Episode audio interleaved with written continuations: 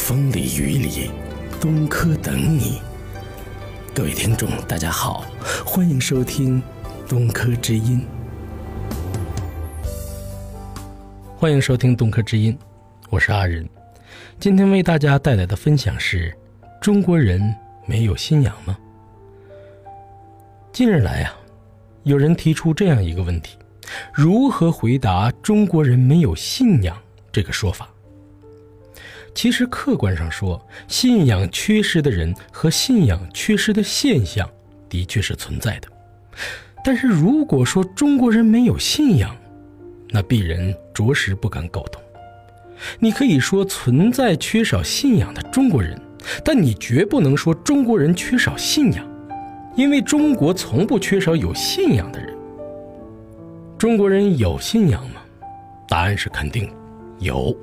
而且中国人从来不缺少信仰，这是一种由沉重的历史与博大的文化所造就的，蕴含着中国精神与中国智慧的信仰，属于我们自己的信仰。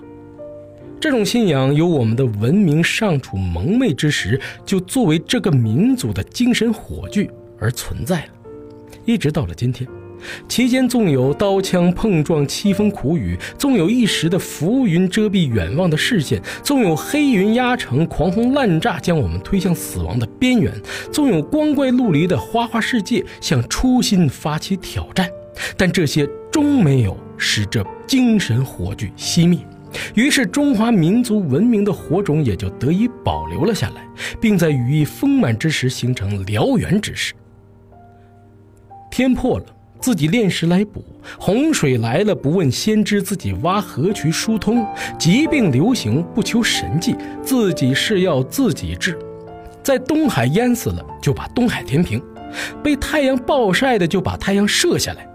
谁愿意做拣选的石子，就让他去吧；谁愿意做俯俯的羔羊，也让他去吧；谁愿意跪天子、跪权臣，就让他去跪吧；谁不想问苍生、问鬼神，也让他去吧。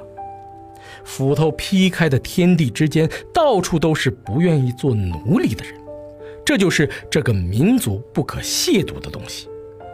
是的，自强不息，永不低头，这个就是中国人的信仰。从古至今，中国人已经不止一次地证明了自己拥有的这种信仰，不止一次地向这个世界展示了这种信仰的力量。乘奇迹驰骋兮，来吾道夫先路。先天下之忧而忧，后天下之乐而乐。为天地立心，为生民立命，为往圣继绝学，为万世开太平。从林则徐把缴获的鸦片投入池中起，从致远舰冲向敌阵起，从武昌打响的第一枪起，从鲁迅提起钢笔的那一刻起。我们明白了，没落的时代并不能使中国人的信仰没落。在五四的红旗下，在南昌的枪声里，在长征的路途中，在抗战的烽烟里，在那个古老的广场前，在朝鲜的漫天风雪下，我们足以看到时代可以没落，但这并不能妨碍中国人捍卫信仰、扭转乾坤、重振雄风。其实。纵观一部中华文明史，其本身就是一场由信仰所贯穿始末的，交织着爱与恨、血与泪、苦难与辉煌的伟大远征。每当国旗升起，雄壮的国歌声里叙述着中国人的信仰。起来，不愿做奴隶的人们，把我们的血肉铸成我们新的长城。